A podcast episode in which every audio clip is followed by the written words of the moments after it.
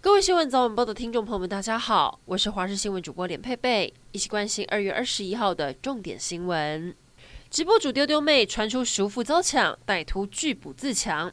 大年初四，他被两名歹徒分别持长短枪闯入彰化伸港乡的住处，抢走四十万元。当时还一度误传被抢的是丢丢妹的爸爸，因为开赌场有上千万被抢走。警方部署了两个星期，锁定嫌犯行踪。其中一名李姓嫌犯在台中市被抓，另外一名四十九岁的杨姓嫌犯，则是和女友躲在员林的一间汽车旅馆。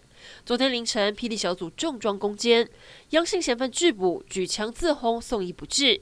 但警方认为案情恐怕不单纯。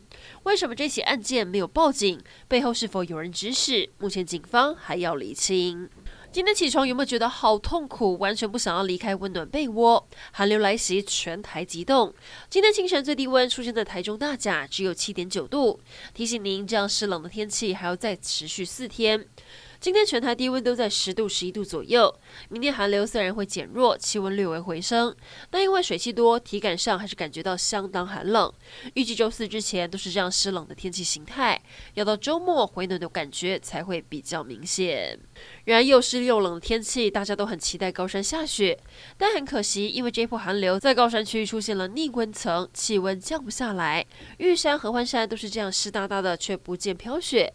什么是逆温层呢？气象局指出，因为寒流有分层，高层往日韩移动，浅层冷平流往台湾走，所以这一波来到台湾的寒流厚度不够厚，只让平地到中高海拔地区温度急冻，却在高海拔的山上出现了逆温现象，温度反而没有这么低。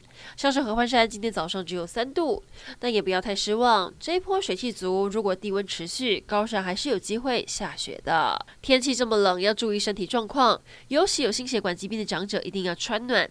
今年首波寒流来袭，全台一夜就有四十人猝死，新北五人，台北市十三人，其他县市也都传出有民众疑似天冷猝死的消息，其中最年轻的只有三十八岁。虽然确切的死因还有待厘清，但这样断崖式的降温，这三天已经有超过三百人送医。香港的新冠病毒第五波疫情大爆发，昨天通报新增六千零六十七例确诊，几乎都是本土病例，已经连续三天单日确诊超过六千人。香港疫情由稳控转为紧张。中国国家主席习近平之前震怒关注，北京当局已经派出了一百多位防疫专家视察香港当地的检疫以及防疫工作。由于香港确诊病例急速增加，医院的病床严重不足，部分医院只好在急诊室外搭设帐篷，让病人在外头等待。中国也加派了人力到香港协助盖方舱医院。经过十七天的激战，二零二二北京冬奥在昨天晚上在北京国家体育馆鸟巢举办闭幕式。这一届冬季开闭幕都是由中国名导张艺谋指导，表演项目体现了双奥北京的特点。中国国家主席习近平还有国际奥会主席巴赫都出席，各国代表队选手也热闹出场，而我国代表则是由李文怡负责掌旗。